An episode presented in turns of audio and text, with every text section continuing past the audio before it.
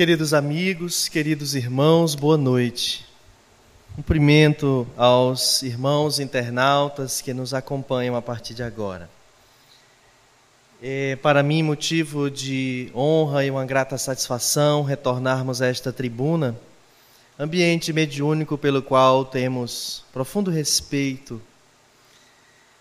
É, eu estava aqui envolto em emoções muito muito pessoais, encontrar na plateia um, um primo querido a quem tenho a honra de chamar de tio, tomar-lhe a benção, e que me, me fez voltar, a ele que reside no Distrito Federal, as suas visitas aqui quando eu criança e ele vinha visitar minha avó e aqui residíamos.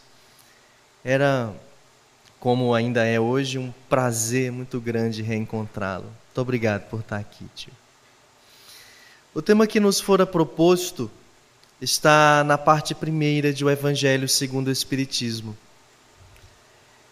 E ele é um tema, nos dizeres de Marcel Cadidé Mariano, da Bahia, palpitante.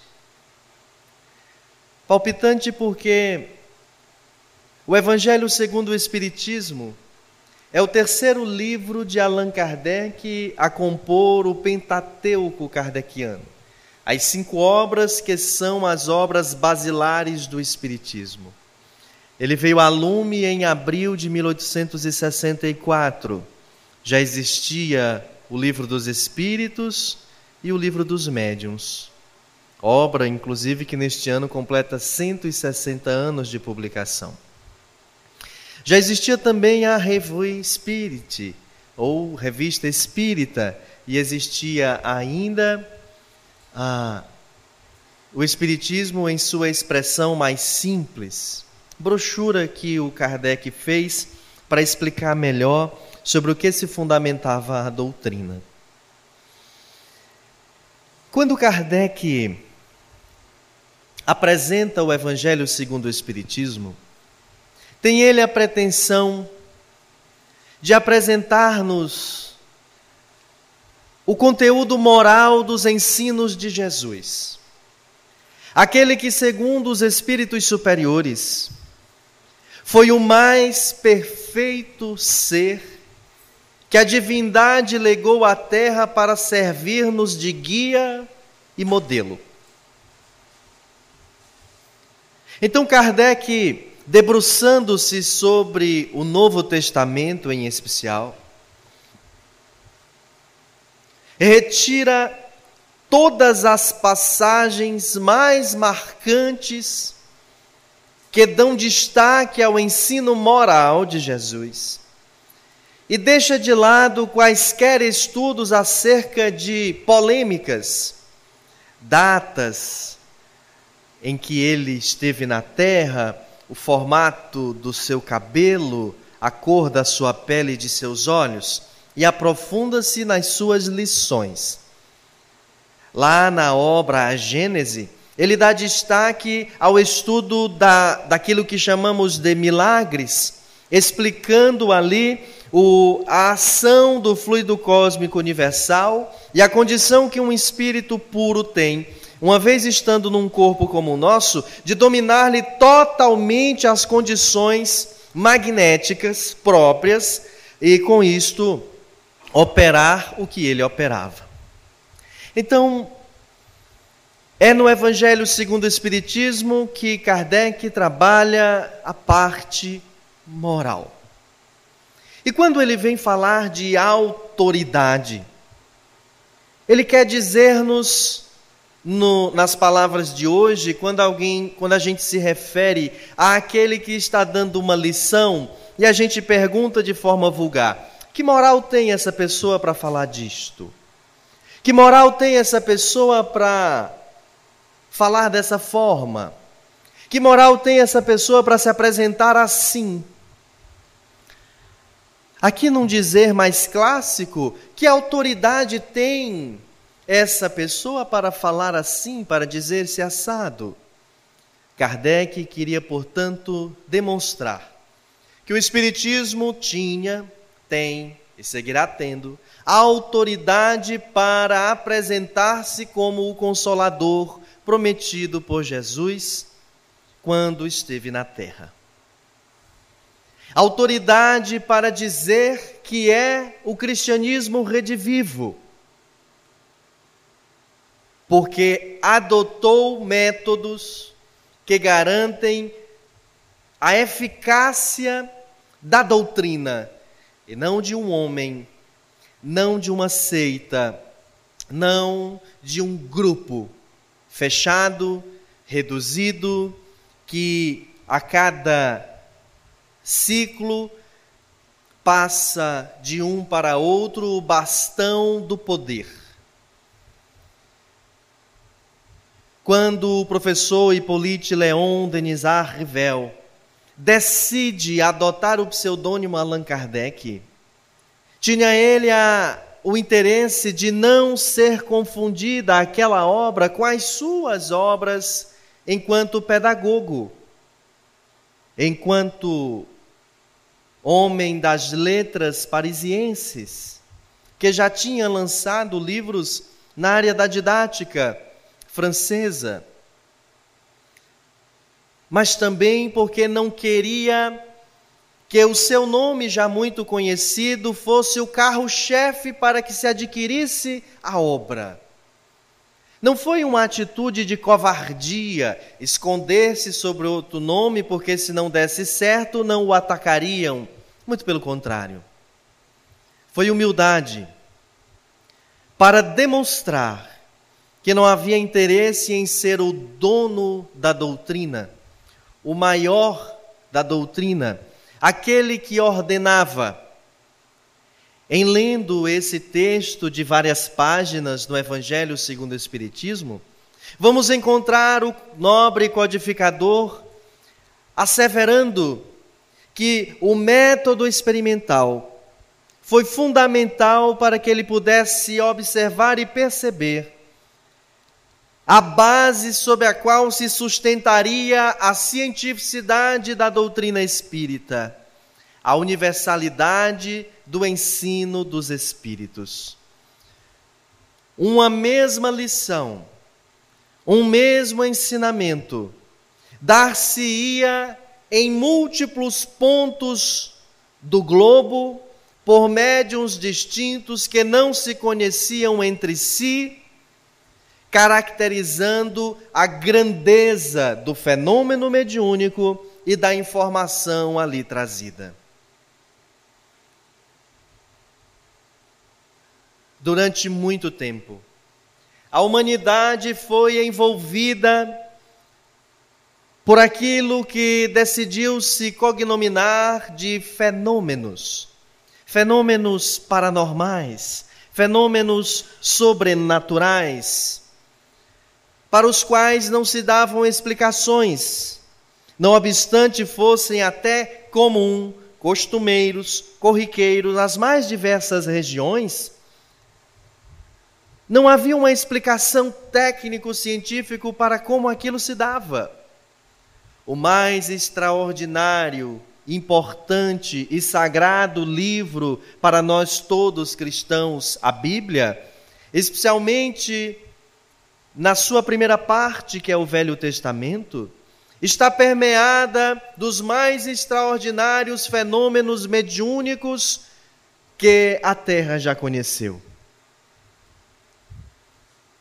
De onde vinha, como partia. Porque um homem comum, de uma vida comum, no auge dos seus 70 anos, é escolhido por Deus para ser o profeta maior de um povo e colocá-lo a caminhar pelo deserto em busca de uma terra prometida e fazer com que aquele homem lançasse sobre a terra um novo momento, uma nova fase, aquela em que a humanidade deixaria de lado o politeísmo rumo ao monoteísmo. Sob quais bases se fundamentavam aquelas escolhas. O que eram aquelas vozes que Moisés dizia ouvir? o fenômeno das letras grafando-se em pedras, o cajado a transformar-se numa cobra, o fogo que se faz do nada e que de lá ecoa uma voz, uma nuvem que de repente fala. O que eram aqueles sonhos como os de José, e mais tarde as aparições como a do anjo Gabriel feito a Maria.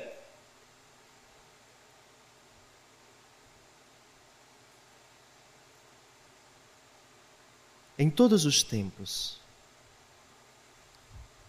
no lado ocidental como no lado oriental. A criatura humana defrontou-se com essa vivência interdimensional. Coisas materiais de repente sofriam o impacto, a presença de coisas invisíveis, espirituais, que só alguns ouviam, que muitas vezes muitos percebiam em um Novo Testamento ocorre um fenômeno ainda mais extraordinário, que mais tarde a ciência vai denominá-lo de xenoglossia, quando vemos a descrição de que sobre as suas cabeças haviam língua de fogo em o Pentecostes. No calendário cristão, era o ano de 1857 quando veio a lume a obra O Livro dos Espíritos, trazendo perguntas e respostas que se deram em um ambiente denominado por Allan Kardec como Laboratório do Mundo Invisível reuniões mediúnicas. Pessoas de boa índole, de bom caráter, de boa intenção, reuniam-se inclusive algumas delas menores de idade, e produziam fenômenos de escrita direta, de pancadas, que eram de uma espécie de resposta de acordo a perguntas feitas. E aquele homem notável, não só das letras, mas também das ciências, porque astrônomo, magnetizador, cético, do dedo mindinho ao último fio de cabelo, entendendo e respondendo ao senhor Fortier, seu amigo que lhe convidara a assistir à primeira sessão espírita de fenômenos ah, mediúnicos, mas uma mesa não tem sistema nervoso. Ela não pode ter vontade própria de produzir uma pancada de levitar e produzir uma resposta. Devem ser truques. E à época, de fato, haviam aqueles que faziam seus espetáculos já com uma tecnologia presente e que animavam salões. Mas também havia o fenômeno, também haviam médiums. E Allan Kardec permite-se envolver-se com famílias nobres, de caráter e sérias, do viver para realizar reuniões onde faria as perguntas mais importantes para a compreensão da vida, para a compreensão da existência material, para a compreensão do universo. A mais extraordinária de todas as perguntas, maior que a pergunta de onde viemos, para onde vamos, o que acontece após a morte do corpo físico, é a pergunta de onde tudo procede. Ao que historicamente, especialmente quando Moisés nos introduz ao monoteísmo, a ideia de Deus. Mas o Deus de Moisés, que castigava, que dada hora punia, seria o mesmo Zeus Seria o mesmo Hércules. Que Deus é esse? Como ele criou tudo? Como se explica a tese dos sete dias? Kardec, numa sacada de gênio, numa inspiração incomum, decide perguntar em um livro dos Espíritos, questão primeira: que é Deus? Não quem, nem qual, nem onde está, mas que é. Para que os espíritos ali pudessem dizer, afinal de contas, como expressar isso? De fato existe isso? Esse Deus? E ali ele obtém respostas. A resposta é mais que extraordinária. Pouco provável que um encarnado comum, mesmo dos mais cientistas de sua época, ele que foi contemporâneo de grandes homens das ciências de toda a história da humanidade, porque a época de pleno iluminismo na Terra e a Europa como o centro intelectual do planeta é a inteligência suprema, causa primária de todas as coisas. Dali segue uma série de perguntas, até que, na sua versão final, na segunda edição, 1019 questões. Que, didaticamente, pedagogo que era, dividiu em quatro partes um mesmo livro: o livro primeiro, o livro segundo, terceiro e quarto. O qual ele desdobra noutras obras. A parte segunda do livro, por exemplo, ele desdobrou naquilo que se tornou o livro dos médiuns. A parte terceira, ele desdobrou naquilo que é o Evangelho segundo o Espiritismo, é onde trata das leis morais. A parte quarta, ele desdobrou naquilo que seria a quarta obra de sua publicação, O Céu e o Inferno, ou A Justiça Divina segundo o Espiritismo. E a primeira parte do livro, ele desdobrou na sua quinta obra basilar, a Gênese, os milagres e as predições, segundo o Espiritismo. E nessas cinco obras desenvolvem-se teses, informações e contribuições espirituais, cujo o teor do assunto, a profundidade com que ele é tratado, e o fato de ter sido psicografado por médiums menores de idade com baixa escolaridade que não tinham diagnóstico de superdotação, comparados com outras comunicações que lhe chegavam, vindas de todas as partes do mundo, comprovando aquela tese, inclusive algumas antes de serem publicadas, faz com que essa doutrina tenha muita autoridade para dizer-se aquela que veio à terra promover um feito notável, extraordinário, antes dela jamais visto, depois dela ninguém mais conseguiu, quiçá um dia algo ou alguém consiga fazê-lo. O que me parece ser desnecessário, porque a doutrina espírita já veio para fazê-lo e já o faz. A aliança da ciência com a religião religiosos, porque ainda pouco desenvolvidos na sua moralidade, porque ainda muito afeitos ao seu orgulho e ao seu egoísmo. Pai, os pais de todas as outras desvirtudes, ou como diz a nossa professora Francisca, todas as invirtudes, como a vaidade, a presunção e etc deturpando a ideia de religião, deturpando a ideia de Deus e o conceito de Deus, de moral, de, de igreja, de comunas, ditaram coisas, manifestaram regras e construíram um troço chamado dogmas.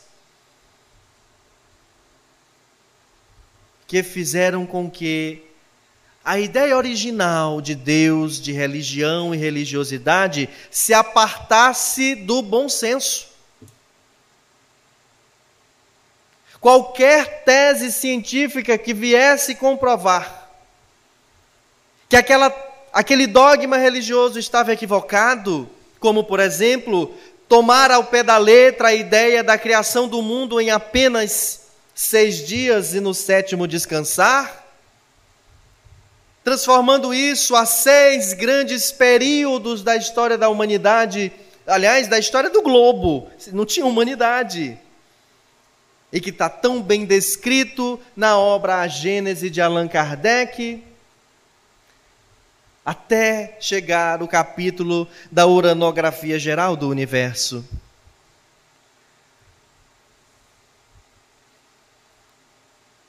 Quantos homens, mulheres, torturados, queimados vivo, tidos por hereges, bruxas, feiticeiros, porque tinham revelações espirituais e elas não podiam se dar fora daqueles que eram os doutos, fora daquele grupo que era tido como soberano, superior. A Igreja Católica finalmente aceita na condição de uma religião cristã. 300 anos após a vinda de Jesus à Terra, transforma-se em uma amiga dos reis, dos governos, para poder existir, coexistir sem que a perseguição se desse, mas acaba incorporando o modelo materialista de gestão das coisas. E esquece-se do modelo de Jesus, que preconizava o amor, a caridade, dar aos outros aquilo que gostaríamos de receber, e faz castelos, constrói muros, impede o acesso dos mais simples. E porque, atendendo a interesses históricos de grandes monarcas, patrícios e etc., faz com que a ideia original do cristianismo seja adulterada, fazendo com que homens de ciência passassem a negar Deus, porque não aceitavam aquela imposição religiosa, aquela manifestação da igreja, aquele jeito da igreja manifestar-se como se o planeta todo fosse cristão, como se não houvessem culturas religiosas mais antigas, o próprio islamismo, o judaísmo. O budismo, com outras escolas, com outras teses. Referindo-se a uma energia, a um quantum divino de criação das coisas, sem necessariamente tomar ao pé da letra aquelas indicações e com isso promover afrontas e, sobretudo, homicídios de quem daquelas teses discordasse. A ciência aparta-se da religião e aparta-se de tal forma que até os dias de hoje ainda assistimos perplexados esse tipo de conduta. De não reconhecermos a cientificidade do processo espiritual das coisas. Os que negamos a espiritualidade da vida, da existência, a espiritualidade do universo, Cremos que a ciência esteja acima do próprio Deus. Muitos daqueles que se espiritualizaram, ainda porque não completaram o processo de espiritualização, anulam a ciência.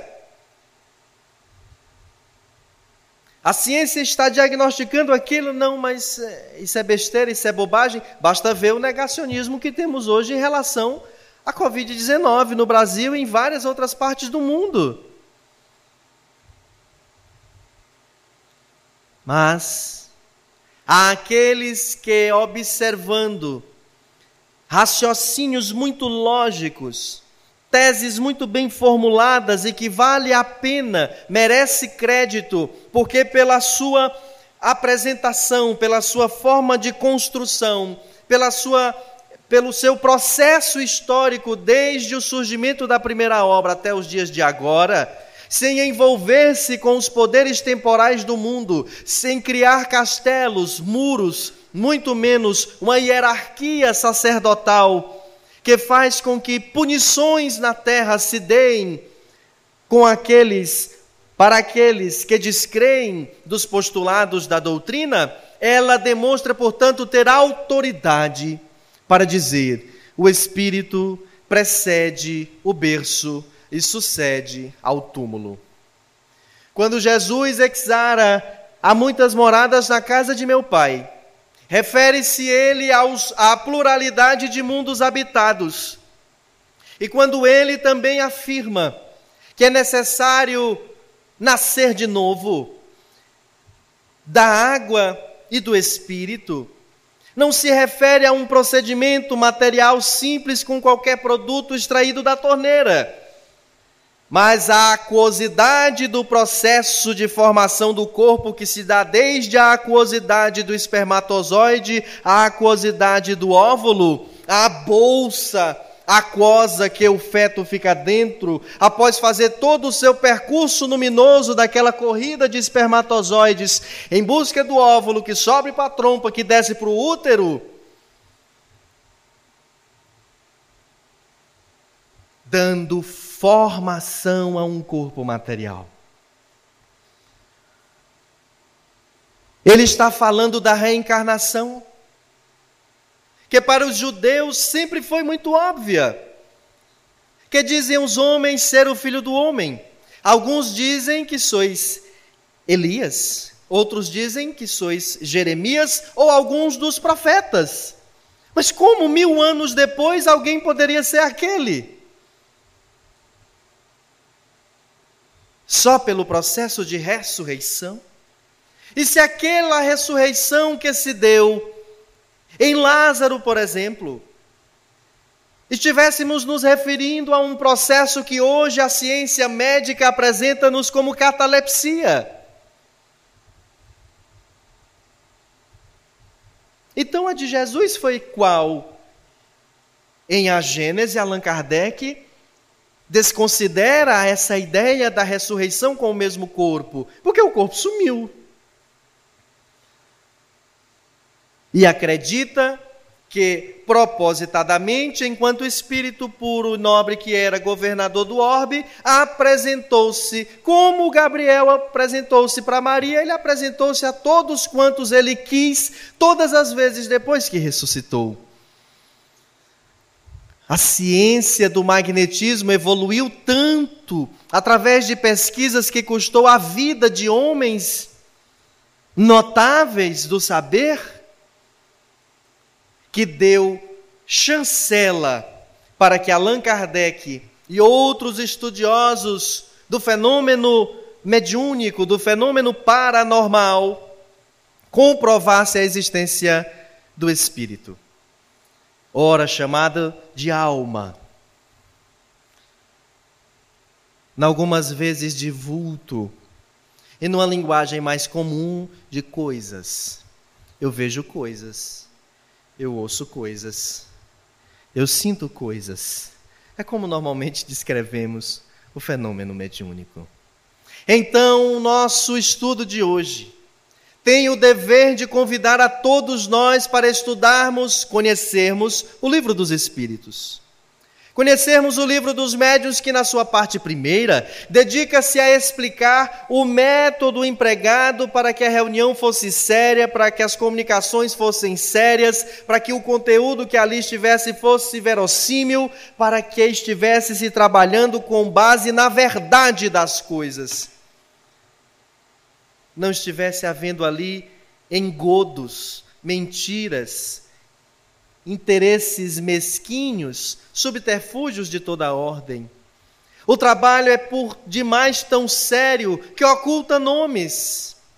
Não obstante, em algumas vezes, como em O Livro dos Médiuns ou noutras obras, fazendo referência a onde foi obtida a reunião, na casa do senhor Budan, não diz o nome do médium, para não envaidecê-lo.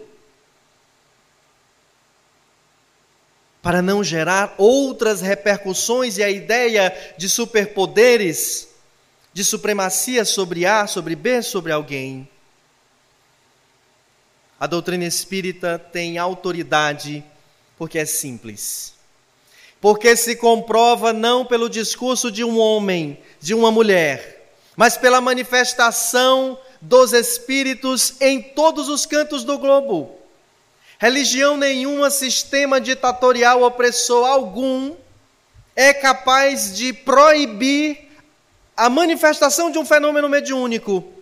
Até porque, em sua maioria, é tido como um problema da mente, e a grande maioria dos médiums são tidos apenas por loucos e acabam transformando-se em loucos, porque o tratamento que se aplica a eles, para que eles deixem de ver, de ouvir, de sentir, de perceber e de adotar uma identidade que não é sua, quando de repente ele se transforma, arregala mais o olho, funga, fala diferente, diz coisas que ninguém sabia, de repente ele volta a si e diz que não lembra do que fez, são medicações psicotrópicas que o adormecem, que o viciam e que lentamente ou às vezes de forma severa e breve faz com que ele perca a gestão e o controle, de fato, da sua própria mente.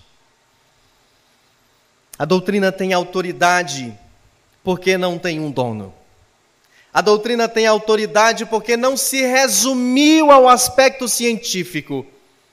Ela trouxe-nos o viés religioso do ponto de vista do religare, do nós, de nós verificarmos que a ciência é essa corda, esse cordão, esse elo, essa ligação nossa com Deus, com o divino.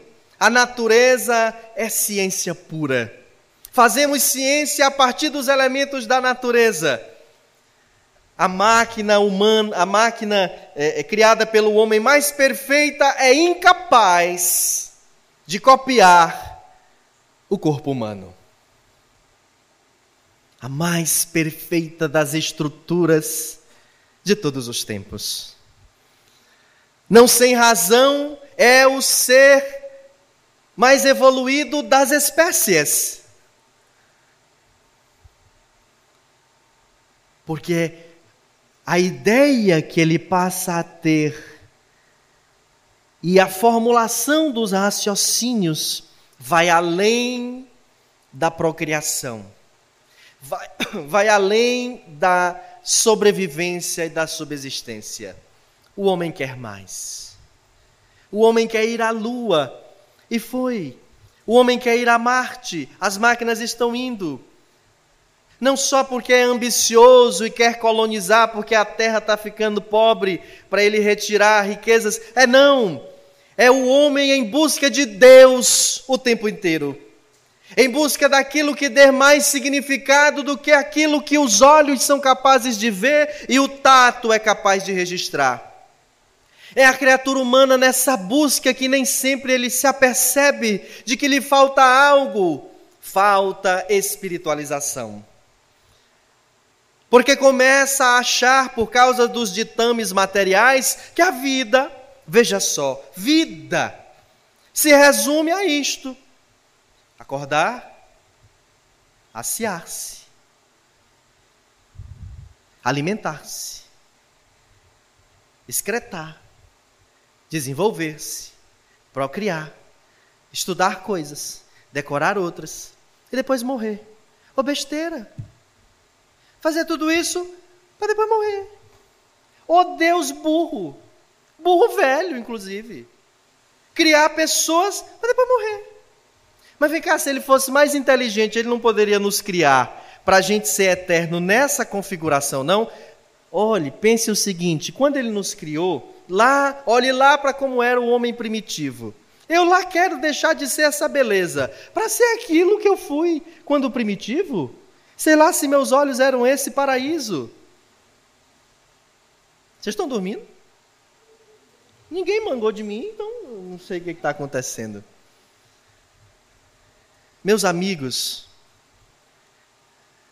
Horácio em Hamlet Há mais coisas entre o céu e a terra do que sonha a nossa vã filosofia. Há mais coisas por descobrirmos do que o que aprendemos nos bancos escolares. Há mais coisas para percebermos do que os nossos órgãos dos sentidos, os cinco principais, já conseguiram captar e registrar. Há mais coisas para desvendarmos do que aquilo que a mais alta ciência já conseguiu registrar em livros e dispôs ao conhecimento da criatura humana. E nós temos como, como buscar isso. Nós temos como acessar isto. Já está à nossa disposição há pouco mais de 160 anos. É o Espiritismo. O Consolador prometido que Jesus disse que estaria conosco para sempre a partir de então, trazendo-nos verdades indubitáveis, mas sempre questionáveis. Não porque elas são dúbias, mas justamente porque cada vez que as questionamos, descobrimos coisa nova. Cada vez que nós formulamos raciocínio sobre elas, nos apercebemos de um ponto que ainda não tínhamos visto. E aí fazemos aquele movimento maiêutico extraordinário de parir uma ideia e fazer como o mais notável dos filósofos que precedeu o Cristo chegou a dizer: Só sei que nada sei. Muita paz a todos, uma boa noite.